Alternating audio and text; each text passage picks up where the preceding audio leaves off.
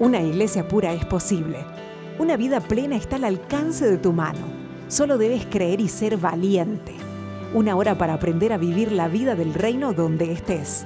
Somos piedras vivas y estamos edificando juntos su casa. Con la conducción de Andrés y Dana Bulacio.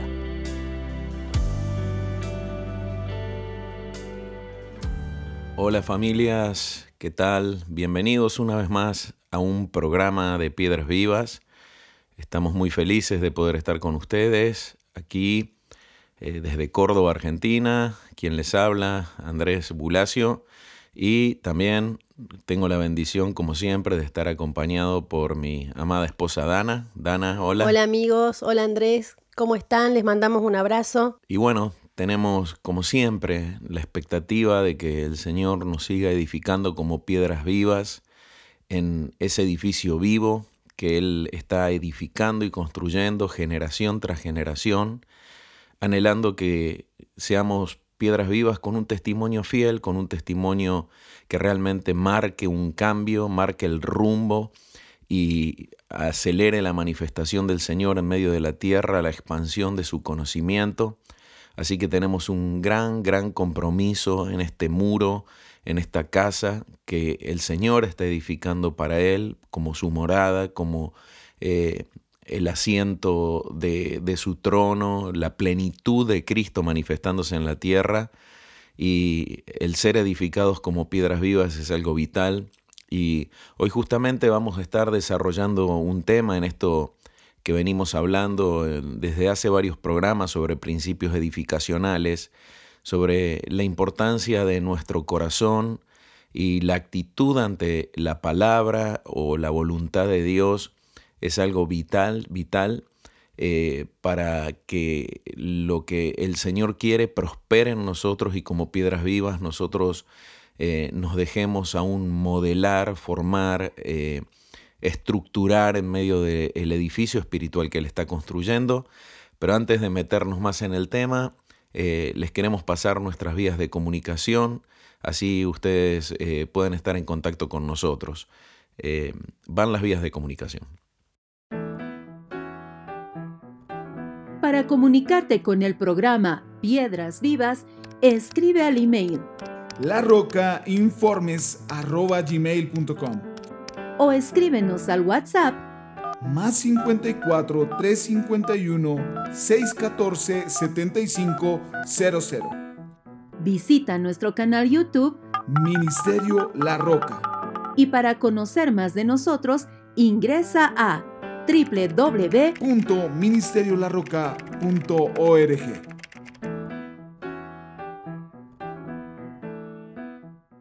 Bueno amigos, comenzamos el programa de Piedras Vivas y queremos eh, recordarles un poco lo que hemos venido tratando.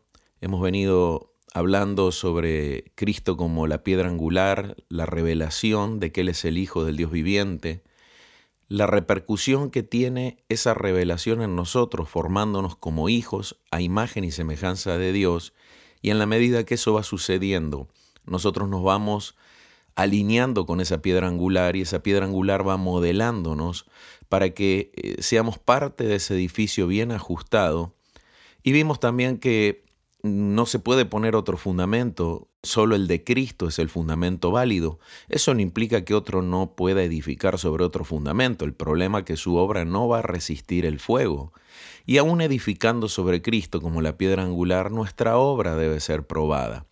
Entonces, en el último programa, justamente lo que estuvimos viendo, que la manera de edificar eh, sólidamente es que no puede haber mentira y engaño en nuestra vida. ¿no? Veíamos en Isaías 28 que mientras haya engaño y haya mentira, nuestra edificación es una edificación reprobada, aunque conceptualmente o en nuestra mente creamos edificar en Cristo, eh, la realidad es que no. Y es por eso que la palabra nos da indicadores para que nosotros nos podamos mirar en el espejo de la palabra y evitar el error. Hoy vamos a hablar un tema, Dana, que se llama o te quebrantas o te vuelves polvo. ¿Sí? Es un tema bastante eh, fuerte, parece la declaración, pero es la realidad. Entonces, Eh, vamos a leer ahí Lucas 20, 17 y 18, por favor, Dana. Pero él, mirándolo fijamente, dijo, ¿qué significa pues esto que está escrito? La piedra que desecharon los edificadores, ésta llegó a ser cabeza de ángulo. Todo el que caiga sobre esta piedra será quebrantado, pero sobre aquel que caiga lo desmenuzará. Este texto es fuerte, ¿no? Porque tenemos a Cristo, la piedra angular, hablando de sí mismo. Y Él está hablando de dos tipos de reacciones que el ser humano puede tener ante Él como la piedra angular. Si caes sobre Él, eso implica que estar sobre Él es llegar a Él para tomarlo como piedra angular y edificarme sobre él, ser edificado sobre él, eso habla que la acción que va a haber es de quebrantamiento, es decir, yo voy a ser quebrado en mis estructuras para ser alineado sobre la piedra angular a la justicia y a la, al cordel, a la medida de la piedra angular que rige todo el edificio. Pero si yo decidiera estar fuera de él, dice que la piedra angular está diseñada para caer encima de todo lo que está fuera de él y hacerlo polvo, desmenuzarlo. Esto habla de prácticamente eh, lo que es eh, la diferencia entre la vida eterna y la muerte eterna, el existir y el no existir. Todo lo que está fuera de Cristo está destinado a desaparecer, a no existir, a no tener sustento. Es ahí donde eh, debemos entender que él mismo dijo, ¿no? que su palabra vino a juzgar al mundo, que él no vino a juzgar al mundo, la palabra que él había dado, lo que él había lanzado, su expresión como el logos, eso iba a juzgar al mundo, y todo lo que es mundo va a ser juzgado por fuego, al igual que las obras son probadas por fuego. Entonces la única manera de mantenernos eh, vigentes, permanecer, es permanecer sobre la palabra. Y Dana, ¿te acordás que comenzamos todo esto hablando la parábola, ¿no? Del hombre prudente. Sí, sí, sí. Que edifica sobre eh, la roca y es el que dice, escucha su palabra y las pone en práctica, ¿no? Ahí fue que empezamos y después empezamos a ver quién era la roca y, nos empezamos a meter mucho más profundo en esta revelación de él como la piedra angular. Em, y aquí hoy lo que queremos ver no, no tanto el lado de, de que nos caiga encima para que seamos polvo. Yo creo que ninguno de los que estamos oyendo este programa eh, aspiramos a eso, pero sí queremos hablar del proceso de quebrantamiento que implica ser edificados eh, desde Cristo y en Cristo. En em, Proverbios 16, 18 y 18, 12 dicen lo siguiente. Antes del quebrantamiento viene la soberbia, y antes de la caída la altivez de espíritu. Antes del quebrantamiento el corazón del hombre es altivo, a la honra precede la humildad. Aquí Proverbios está mostrando que el quebrantamiento es la acción de Dios sobre el hombre para quebrar la soberbia, ¿sí? Quebrar la soberbia. Es decir, que nuestra vida fuera de Dios desarrolla un montón de estructuras y demás que le impiden a Dios moverse. Y Él tiene que quebrar todas esas estructuras que nos limitan para vincularnos con Él, a fin de que nosotros nos volvamos moldeables, nos volvamos maleables y Él pueda modelarnos para que podamos funcionar conectados a su vida. Si la soberbia no es tratada, eh, vendrá la caída.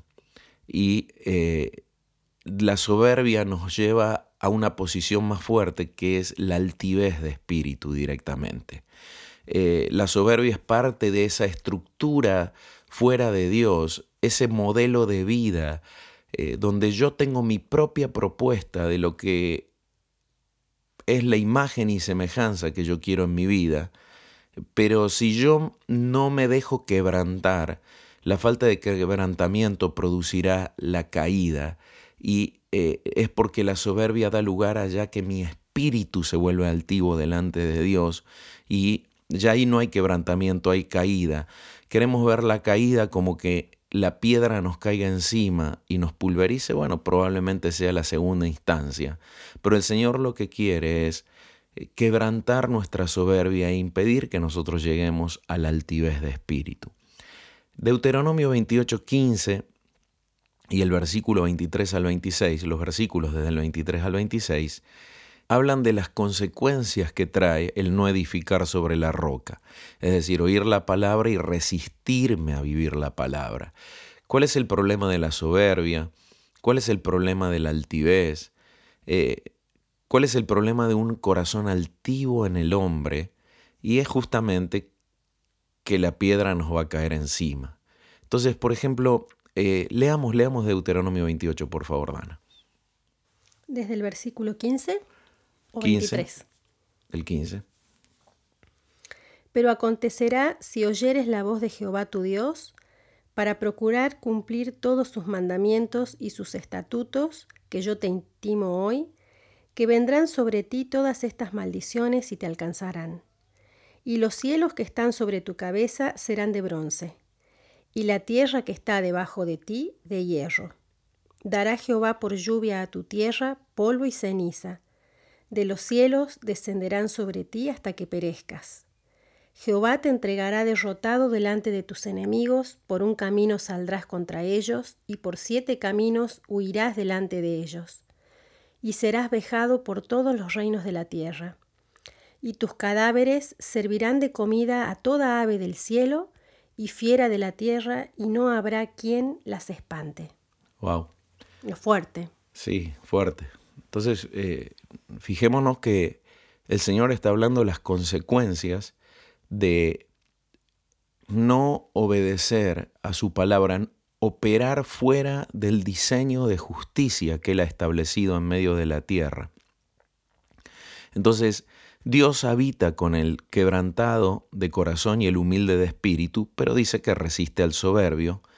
La palabra también habla que Él puede dar gracia al humilde, pero resiste al soberbio.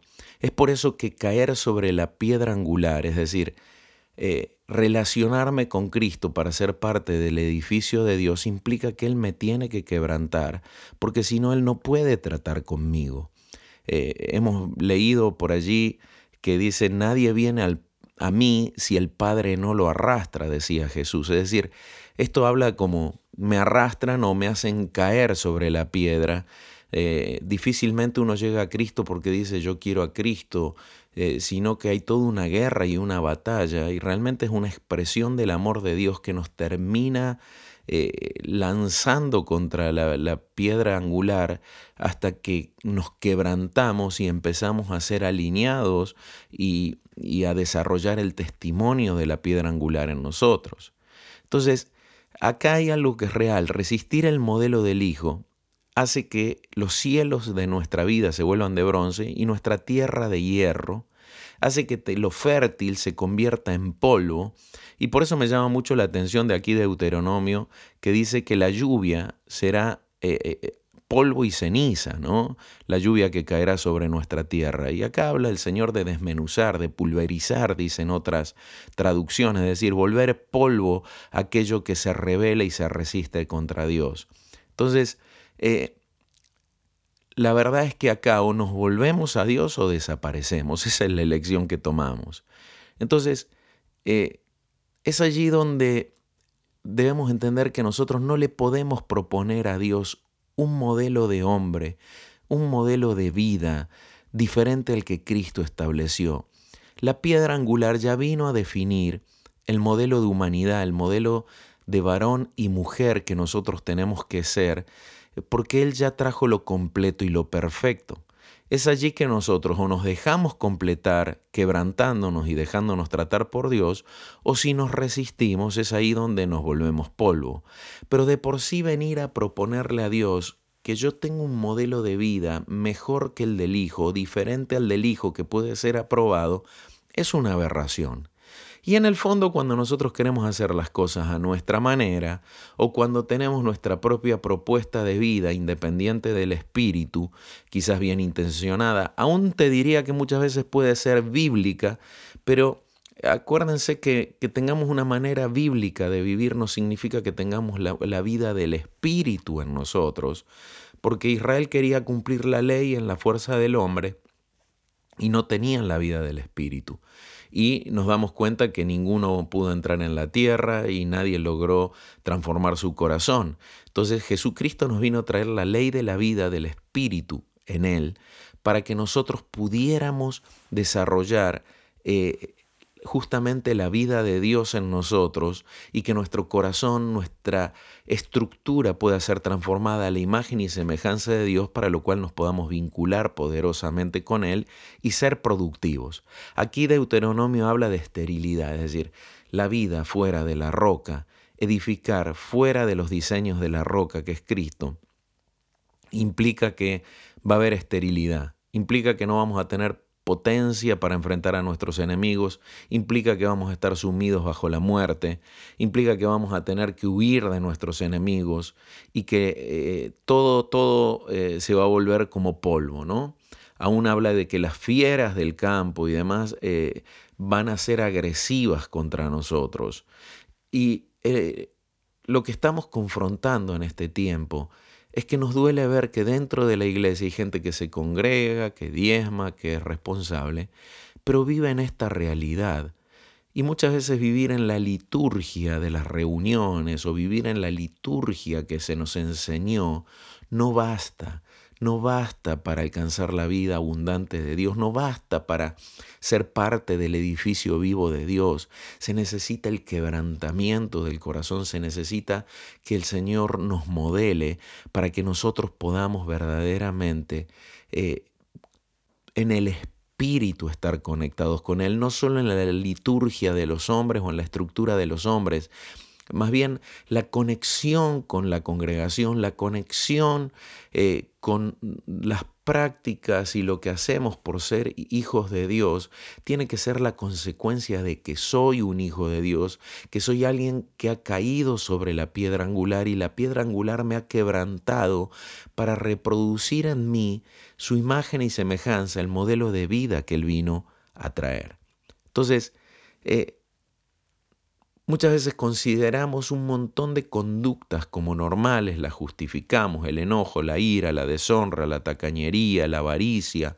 Nos justificamos que tenemos razón, buscamos la manera de escudarnos eh, en lo que nos pasó en el pasado, por eso nadie nos entiende cómo yo vivo hoy, pero todas son excusas para decir no quiero vivir como el Hijo, y esto es orgullo y altivez de espíritu. Entonces todo lo que se levanta para que nosotros no vivamos en el modelo de la piedra angular es algo que necesita ser quebrantado porque si no me va a llevar a la caída. Y la caída es que la piedra angular me termine cayendo encima, haciéndome polvo, esperando a ver si me arrepiento de una buena vez. Preferible es el quebrantamiento a terminar volviéndonos polvo, ¿no? Entonces, por ejemplo, Proverbios 21, 4 dice, Altivez de ojos y orgullo de corazón y pensamiento de impíos son pecado. Aquí habla que la altivez opera en los ojos y el orgullo en el corazón. Entonces, ¿qué necesita quebrantar el Señor cuando va a quebrantar nuestro orgullo? Necesita quebrantar nuestro corazón. Cuando el corazón no logra ser quebrantado, los ojos, cuando la Biblia habla de los ojos, habla de la cosmovisión desde la cual nosotros vemos la vida. Es decir, eh, la estructura mental que yo tengo para percibir la realidad y tomar decisiones. Cuando Jesús hablaba de los ciegos, hablaba de gente que tenía una cosmovisión que le impedía ver el reino de Dios y funcionar conforme a él. Entonces, el orgullo de corazón va a producir ojos altivos y va a producir una cosmovisión de un espíritu cegado que no puede percibir la realidad como Dios quiere, por tanto, vive en contramano de lo que Dios dice, aunque en su mente cree que agrada a Dios, así como la religión lo establece. Entonces, a medida que el camino avanza en nuestra vida, cada vez es más estrecho y el nivel de orden de Dios que viene a establecerse en nuestra vida se vuelve más alto. Entonces, no solo apuntamos a transformar nuestra manera de vivir eh, por nosotros mismos, sino que apuntamos a afectar y trazar el curso para las generaciones que vienen. Entonces, eh, debe venir a nosotros el temor de Dios. El temor de Dios es eh, el terror que nos produce caer sobre esa piedra angular y nos lleva a dejarnos quebrantar y modelar. ¿Por qué? Porque el orgulloso aún resiste el temor. El orgulloso aún no se da por aludido de la amenaza que hay, dice yo voy a seguir igual y pasa todos los semáforos en rojo que el cielo pone. El temor de Dios nos lleva a que cuando vemos un semáforo en rojo frenamos y temblamos y nos dejamos modelar para tomar la dirección correcta. Entonces, ¿qué es justo delante de Dios? Todo lo que tiene la imagen del Hijo y su plenitud. ¿Qué aprueba el cielo? solo aquello que es modelado conforme a la genética del Hijo. Y justamente acá estamos hablando que caer sobre la piedra angular implica dejarme transformar a la imagen y semejanza del Hijo, a la imagen y semejanza de Cristo. Si yo quiero proponer mi propia imagen o mi propia semejanza delante de Dios, sin duda seré pulverizado si no me dejo quebrantar. ¿Qué es quebrantarme? Es volverme moldeable para que el Padre pueda formar en mí a Cristo, pueda formar en mí a, a, Jesús, la imagen y semejanza de Jesús en mi vida. Entonces, las cámaras de nuestra alma, las cámaras de nuestro corazón, eh, pueden estar desiertas a causa de la altivez. Es decir, nosotros vemos que hay un eje en común en torno a lo que plantea allí de Deuteronomio 28, y es que la tierra se vuelve polvo, es decir, la vida fuera de Cristo es un desierto. Desierto que implica. Y justamente escasez de recursos, escasez de agua, escasez de todo lo necesario para que la vida prospere. La vida fuera de Cristo produce también en el desierto, dice que lo habitan las fieras del campo y habla de enemigos, es decir, el desierto es una habitación de demonios, es un lugar tomado por el infierno. Y allí está eh, eh, la vida del hombre que se revela a ser quebrantado y aún muchas veces ya cae en la altivez de espíritu de resistir, así como Nimrod dice que era un poderoso cazador en contra de Dios, es decir, se levantaba contra Dios. Eh, del mismo modo nosotros podemos estar en altivez contra Dios, eh, quizás no en todas las áreas de nuestra vida, porque hay áreas que han sido formadas por Cristo. Si nosotros resistimos el quebrantamiento, eh, en cierta forma también lo que va a pasar es que vamos directo al, a convertirnos polvo y que el desierto nos rodee. Dios no quiere que vivamos en un desierto. Estaba pensando, Andrés, em, a veces estamos transitando un desierto y tal vez no lo tenemos claro eh, como te lo estoy diciendo, ¿no? Esto de estoy transitando por un desierto. Sin embargo, podemos llegar a tener eh, ciertos síntomas que nos hablan que estamos transitando por un desierto. Por ejemplo, pienso eh, en esta sensación de soledad, mm. ¿viste? Porque en el desierto está esa sensación de soledad, ¿no? Más que sensación, está solo prácticamente. Eh, a veces podemos estar rodeados de personas en el trabajo, eh, aún en la congregación, pero internamente, en la atmósfera interna del corazón, uno se siente solo, como una especie de, de aislamiento, podríamos decir. Sí, estoy rodeado de gente, pero en el fondo, a ver, la gente que me rodea, que está también en el desierto, no tiene nada para aportarme. Y la gente que tiene vida de Dios y no está en el desierto, eh, ese orgullo, esas estructuras que a mí me impiden tomar de lo que ellas tienen. O quizás estoy con ellas, me siento mejor, lleno de vida, pero cuando dejo de tomar contacto con ellas, a los dos días, al día, a las horas, vuelvo a sentirme de nuevo en sequedad de espíritu. Y esto habla de qué? De estructuras en el corazón de orgullo. Y redefinamos el orgullo. Orgullo no es solo ser tener actitudes eh, de orgullo, altivez no es solo ser altivo, sino que de por sí creer que puedo tener un modelo de vida diferente al del Hijo de Dios y estar bien delante de Dios, eso es aberrante. Entonces, por eso yo quiero redefinir en esto que estamos hablando, queremos redefinir justamente que orgullo es todo modelo de vida que opera fuera de la naturaleza de Cristo y fuera del diseño de, que Cristo vino a traer. También otra pauta que me puede estar diciendo que estoy transitando por un desierto es eh, la escasez de fruto en mi vida. ¿Sí? Entiendo que mm, justamente cuando uno está en el desierto escasea la comida, escasea el alimento y, esta falta de, fruto eh, me habla de que posiblemente yo estoy transitando por un desierto. Sí, a ver, también a veces hay gente que se cree que Dios está con ellos porque, por ejemplo, le va bien en los negocios, pero en realidad puedo tener un desierto en mi vida interior, puedo tener un desierto dentro de mi familia, mis hijos están creciendo en medio del desierto y me doy cuenta que tienen dureza de corazón para con el Señor, se queda de espíritu. Entonces, debemos ser muy sensibles para discernir eh, si la vida de Dios está fluyendo, es decir, o no. Desierto significa no, la vida de Dios no está logrando tocar esa tierra, no está logrando llegar allí. No hay lluvia, llueve polvo y llueve ceniza, como decía Deuteronomio 28. Justamente por eso que estás diciendo y hablando, eh, también esta sensación de, de muerte o esta atmósfera de angustia, eh, de amargura, que muchas veces este, tenemos a nivel interior, cuando tal vez si nos miramos y miramos a nuestro alrededor, las cosas este, aparentemente van bien o no están tan mal como podrían estar. El tema es lo que yo eh, experimento en mi interior. E-, ese es el punto. Cuando yo estoy eh, sintiéndome estancado, te diría también.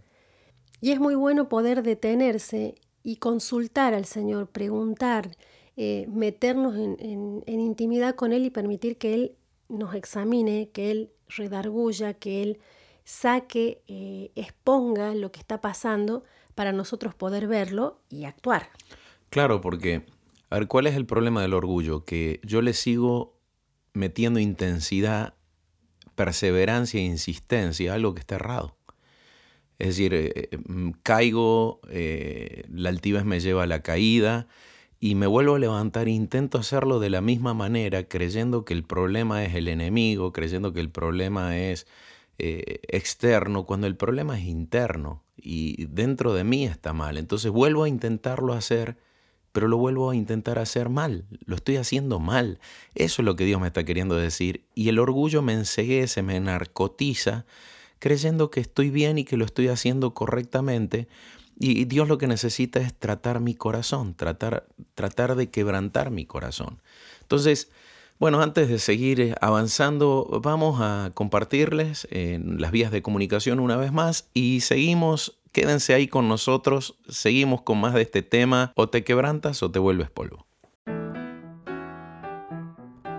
Para comunicarte con el programa Piedras Vivas, escribe al email larrocainformes.gmail.com o escríbenos al WhatsApp más 54 351 614 7500. Visita nuestro canal YouTube Ministerio La Roca. Y para conocer más de nosotros, ingresa a www.ministeriolarroca.org.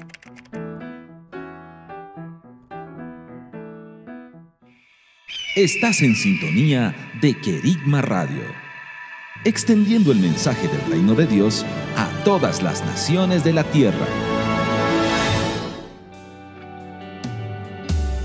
Volvemos con Piedras Vivas.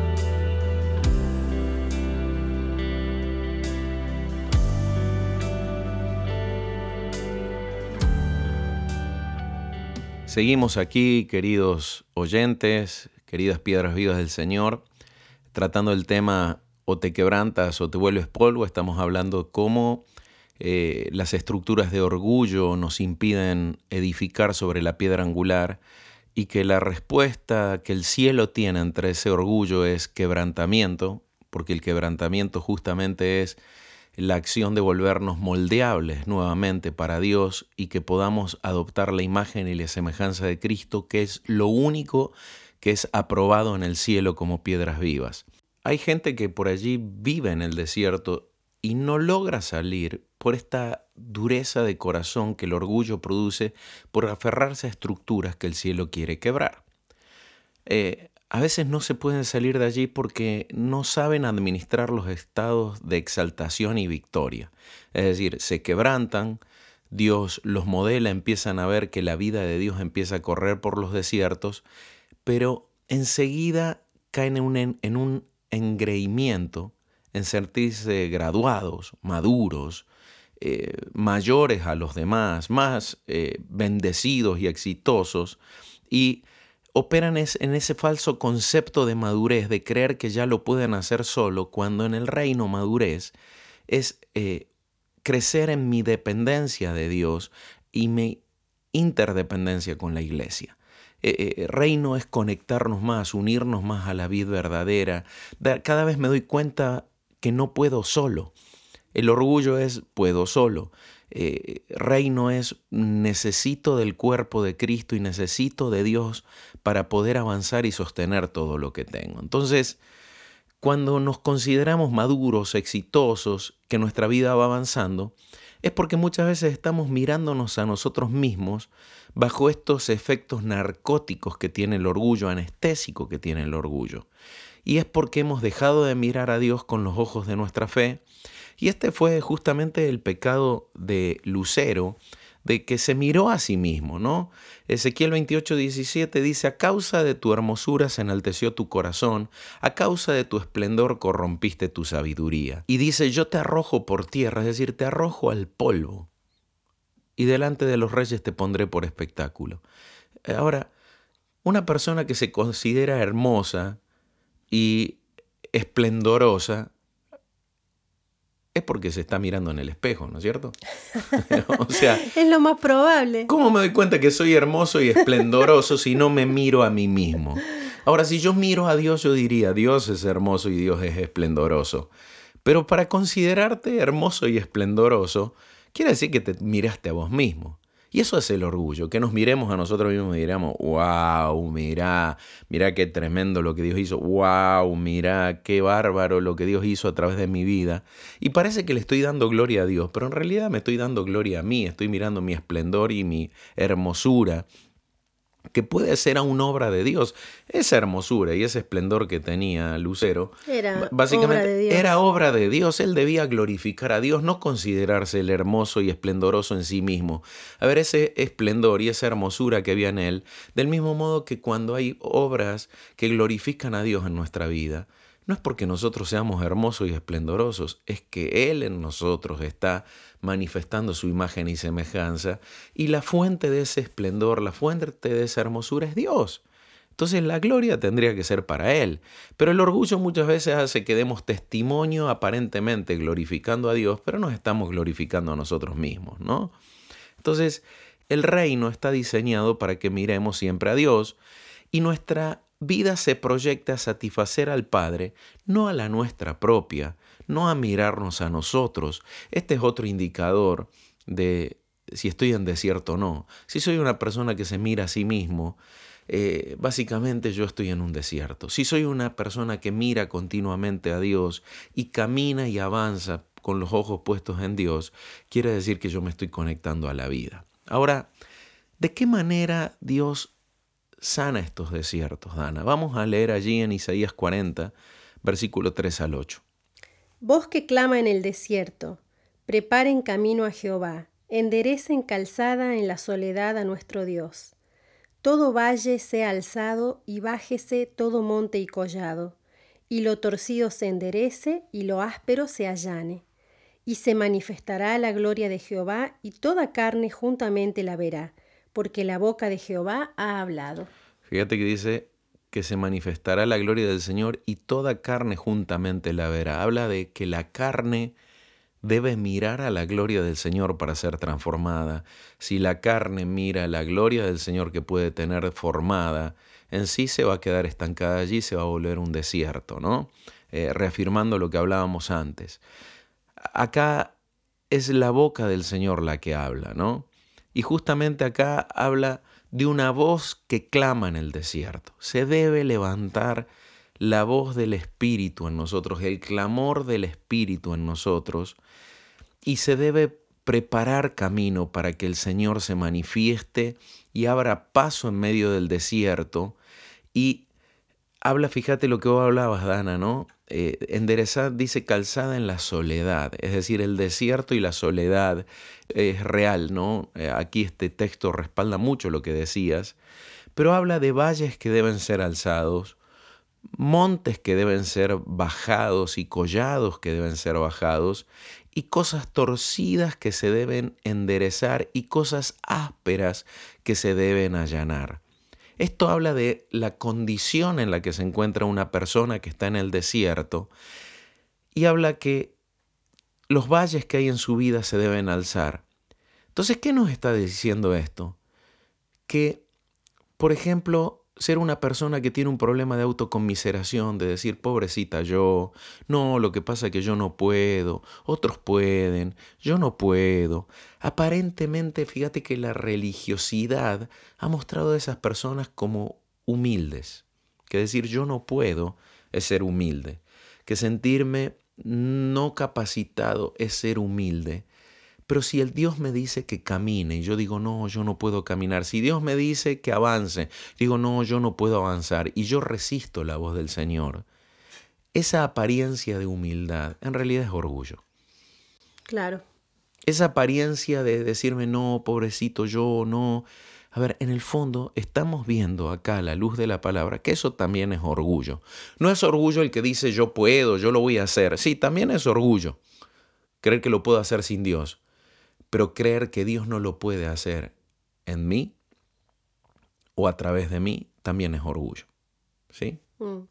Te quería preguntar, em, ¿qué, podríamos decir eh, o cómo podríamos em, describir eh, el valle en la vida de una persona? ¿Esto? Esto es esto que te estoy diciendo. O sea, el valle para mí es esas lugares donde lejos de sentirnos topísimos, de sentirnos en la cima, eh, hermosos y esplendorosos. Sentimos que no llegamos a la medida tal vez en esa área. Claro, siento que no llego a la medida.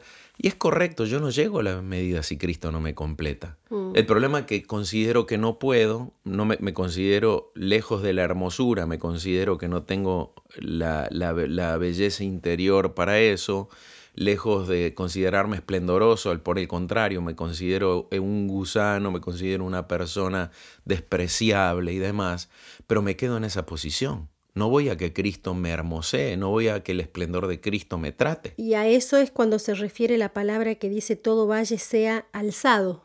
Claro, por eso, ¿qué es alzarse? Es dejar que Cristo me complete y me nivele. ¿Cuál es la posición? La rectitud. ¿Qué es la rectitud? Es Cristo en mí. Bien. Es Cristo completándome. Pero cuando dice que se baje todo monte y collado, habla de la versión más detectable del orgullo. Es cuando me la creo, cuando creo que yo puedo.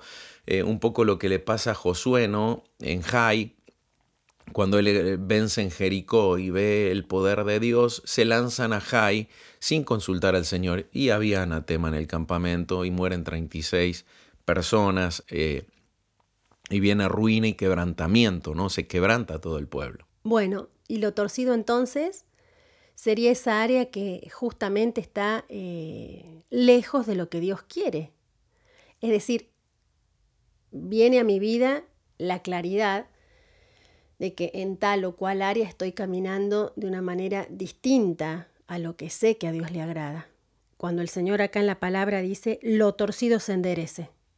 Claro, quizás haberlo torcido habla de algo que está allanado, ¿sí? no habla de, de, monte ni de valle, pero habla que hay una desviación, ¿no? Es cuando probablemente yo vengo caminando con Cristo, pero me empiezo a desviar. Yo creo que cuando lo torcido, después de lo torcido, o voy a un monte o voy a un valle, ¿sí? Pero todo empieza torciéndose primero. La verdad. Desplazándome, desplazándome de la rectitud de Cristo en cierta forma, ¿no? Y también habla, dice, de lo áspero se allane, ¿no? Y creo que la aspereza tiene que ver con el alma fuera de Cristo, ¿sí? Eh, el Se me ocurre, ¿Mm? ¿sabes qué? ¿Viste la lija con la, ese, ese papel de lija con lo, eh, con lo que se suaviza la, la pared antes de pintarla? o una madera para que quede lisita, suavecita, se le pasa una, una lija. Sí. Eh, si vos pasás la mano sobre la lija, es áspera. Totalmente. ¿Qué podríamos decir? Un alma que le falta amor. Que le falta amor, eh, trato áspero, seco. Es, propio del desierto, torpe, claro. Un alma torpe para tratar a los demás, hiere, daña, golpea. Eh, Con las palabras sobre todo. En lugar de edificar, golpea, ¿sí? daña, derriba, derrumba. Y, lo que debiera hacer con las obras del enemigo lo termina haciendo con las obras de Dios. Daña, daña lo que Dios quiere edificar, golpea lo que Dios quiere restaurar. y es gente que eh, por más que en su intención quiera hacer el bien, termina golpeando y dañando. ¿Por qué? Porque no está la vida de Dios. ¿Sabes qué se me viene eh, relacionado con la aspereza?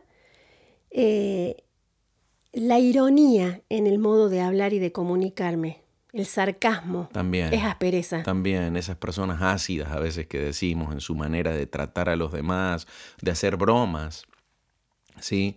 dañan, dañan, dañan al otro, ¿no? Entonces, a ver, vemos que la única manera de salir de los desiertos eh, es responder nuevamente a la voz que llama, que clama en medio de los desiertos, a salir de los desiertos, pero también habla de la corrección que implica.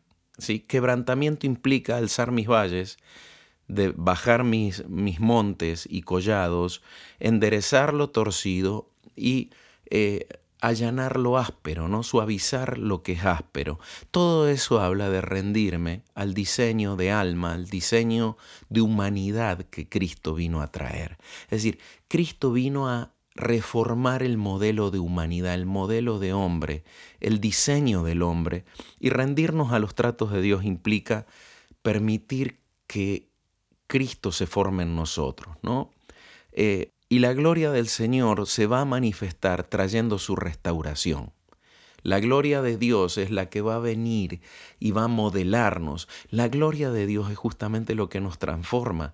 Es, hermoso lo que habla en estos textos y es hermoso ver bajo este contexto estos textos porque nos están hablando de la transformación y cuando la carne ve la gloria de Dios y se rinde ante la gloria de Dios, la carne es crucificada y la transformación de Dios es manifestada en nosotros. La soberbia, el orgullo, la altivez es resistir la gloria de Dios y no dejarme modelar por ella. Ahora, perdón, fíjate que en este pasaje que estamos leyendo, realmente para que la manifestación de la gloria de Dios en nosotros la podamos ver, eh, se pueda producir, todo lo demás se tiene que dar antes. Enderezar lo torcido, levantar el valle, bajar el, monte y allanar lo áspero. Es decir, es un trabajo que como resultado eh, va a permitir que la gloria de Dios se manifieste en mi vida. Claro, y hablar de valle, de monte, de torcido, áspero, es hablar de un edificio que nos está edificando conforme a la piedra angular. Ahora, ¿cuántas veces nosotros eh, clamamos y le pedimos al Señor ver la manifestación de su gloria en nuestra, sí, en nuestra vida, en nuestro entorno, en nuestra familia, pero tenemos activos todo esto, el valle, el monte, la aspereza y lo torcido. Y no se va, no se va a poder manifestar esa gloria al nivel que tiene que ser si nosotros consentimos todo lo anterior. El Señor lo ya, toleramos. El Señor ya ha derramado su gloria. Yo si no genero las atmósferas, es decir, si yo no construyo el edificio de mi vida, de mi familia, de mi entorno conforme a la piedra angular, la gloria, yo no puedo participar de la gloria, la gloria ya está, la gloria se derramó y habla de conocimiento de su gloria, es decir, que yo pueda comer, participar, acceder a su gloria básicamente, depende de la atmósfera de mi templo, la atmósfera de, de mi huerto, la atmósfera que yo recreo alrededor de mi vida. Eh, pero la gloria ya está soltada. Jesús dijo, la gloria que me diste yo se las he dado para que sean perfectos, en unidad, completos en la unidad. Entonces la gloria ya fue dispensada, entregada. Yo no participo de esa gloria justamente por los valles, los montes, eh, lo torcido y lo, áspero. justamente. Entonces, cuando veo que hay un recurso de Dios que yo no logro atrapar, y no hablo en lo financiero, hablo en el amor, hablo en lo que necesito para mi vida, hablo en la paciencia, en cualquier cosa que necesite para avanzar en la vida. Y veo que eso no se da en mí.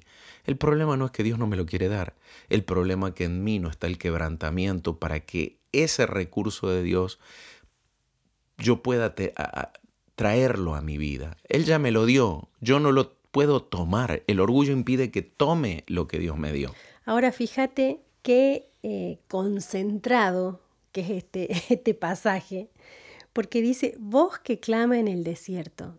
Y realmente, en medio de esa situación, quien viene a mi vida para redarguirme de, pecado, de justicia, de juicio, para hacerme entrar en razón, eh, me trae consejo, me sugiere, a veces directamente me grita, a ver si, si reacciono, es la voz del Espíritu Santo.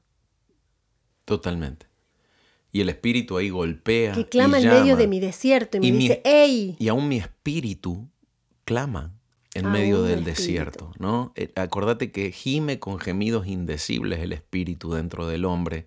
Y es ahí donde eh, el espíritu de Dios es tan parecido, o nuestro espíritu, para decirlo bien, nuestro espíritu es tan parecido al espíritu de Dios cuando nacimos del agua y del espíritu, eh, que claman juntos, creo, ¿no? Claman dentro nuestro por, diciendo este cabezón, ¿me entendés? Mira la que estamos pasando, mira las situaciones que vive, ¿por qué no se da cuenta que el problema está en él? ¿Por qué le echa la culpa a los demás? ¿Por qué se justifica? Porque el orgullo te lleva a culpar a los demás en lugar de vos hacerte cargo que vos sos el problema. Y yo me he dado cuenta de algo en la vida. Todos los demás pueden estar en contra, pero si yo estoy alineado con Dios, Dios me va a abrir camino siempre. Ahora, fíjate eh, qué hermoso ver aún en este pasaje eh, la fidelidad y el amor del Padre. Porque más allá del desierto en el que te encuentres, su voz clama, su voz clama eh, para sacarnos reaccionar. De sacarnos de ahí. Él quiere sacarnos de ahí. ¿Sí? Y, y Él da mandamiento. Él da mandamiento. O sea, si tenés montes de altivez, de ojos altivos y demás, baja esos montes. Si tenés áreas deprimidas, de, auto, de falta de autoconfianza, de falta de fe y demás, levantalas creyendo, y, y, pero rectitud, ¿qué es? La imagen del Hijo.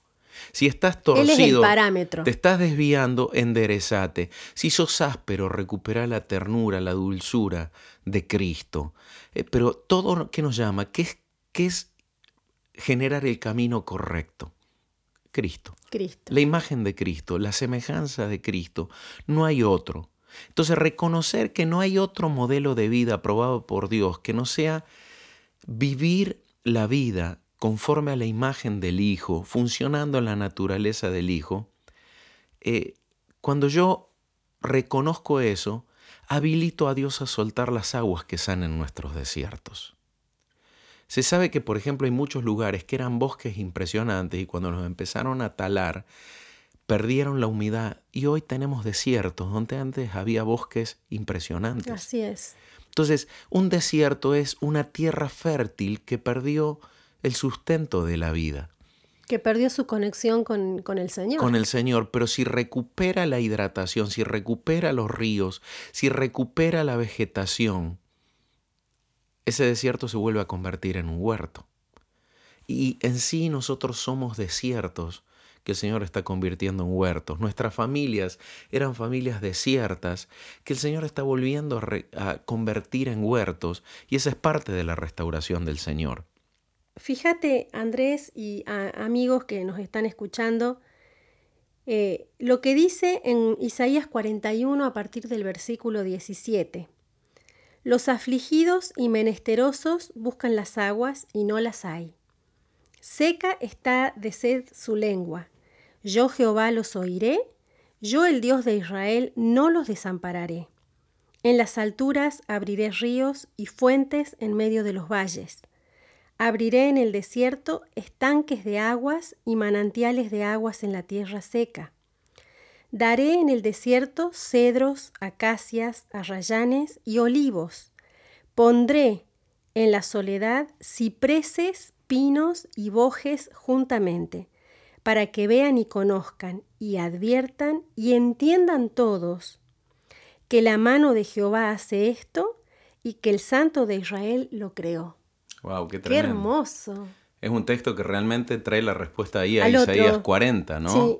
Es decir, cuando yo empiezo a quebrantarme, a bajar el monte, a querer trabajar el valle, acá está diciendo el Señor que en las alturas de los collados y de los montes Él va a abrir ríos, que en medio de los valles eh, él iba a abrir fuentes, ¿no? Y en el desierto estanques de agua y manantiales de aguas en la tierra seca. Eso, esa es la transformación que Él empieza a traer cuando nosotros empezamos a, a dejarnos quebrantar justamente, ¿no? Em, es, es, parte de reconocer que el único modelo de humanidad, el, lo único que el Señor va a probar es el diseño de humanidad que Cristo trajo, como lo hablábamos antes, ¿no?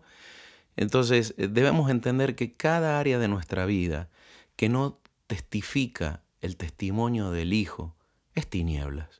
Por más que yo lo maquille de buena intención, de amoroso, de obra de piedad, si no nace de Cristo, si no nace del quebrantamiento, si no nace de hacerlo unido a Él, rendido a Él, y para su gloria realmente, no, no, no para mi gloria o porque yo necesito hacer algo para sentirme bien, o cuando verdaderamente es Él, cuando es por Él y para Él y en Él. E, es ahí donde realmente se liberan los ríos, se liberan las aguas y los bosques empiezan a, recuperar el, el territorio que antes era desierto. Si vemos al Hijo, sabemos qué de nuestra vida alcanza la estatura y qué no. Si miramos a Cristo, yo me doy cuenta qué está correcto y qué está incorrecto.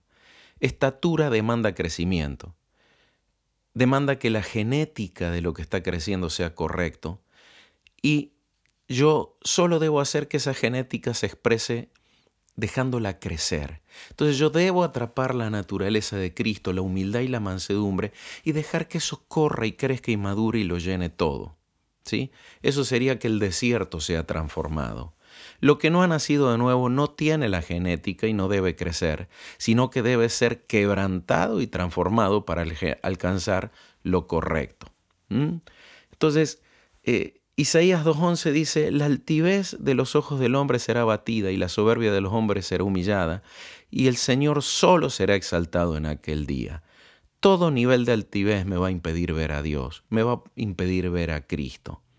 Pero qué hermoso eh, lo que decía ahí Isaías 43, vos que claman el desierto, preparen camino al Señor, enderecen la calzada en la soledad a nuestro Dios. Es el tiempo de que preparemos un camino en todas esas áreas de nuestra vida que están fuera de la roca, fuera del alineamiento que la piedra angular establece.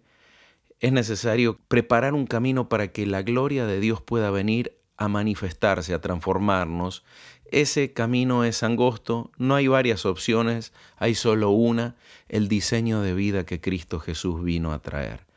Por eso, amados amigos, no perdamos el tiempo. Todo nivel de altivez produce esterilidad y desiertos, ¿no? Y nos queremos ya despedir, llegando al final del programa, eh, con una adoración que nos marcó muchísimo como congregación, ¿no? Una congregación que habla que Él convirtió nuestros desiertos en huertos, esta adoración se llama el canto de la esposa y oramos que mientras la escuchás, el Señor te ministre y te empiece a mostrar cuáles son tus montes, tus valles, lo torcido, lo áspero.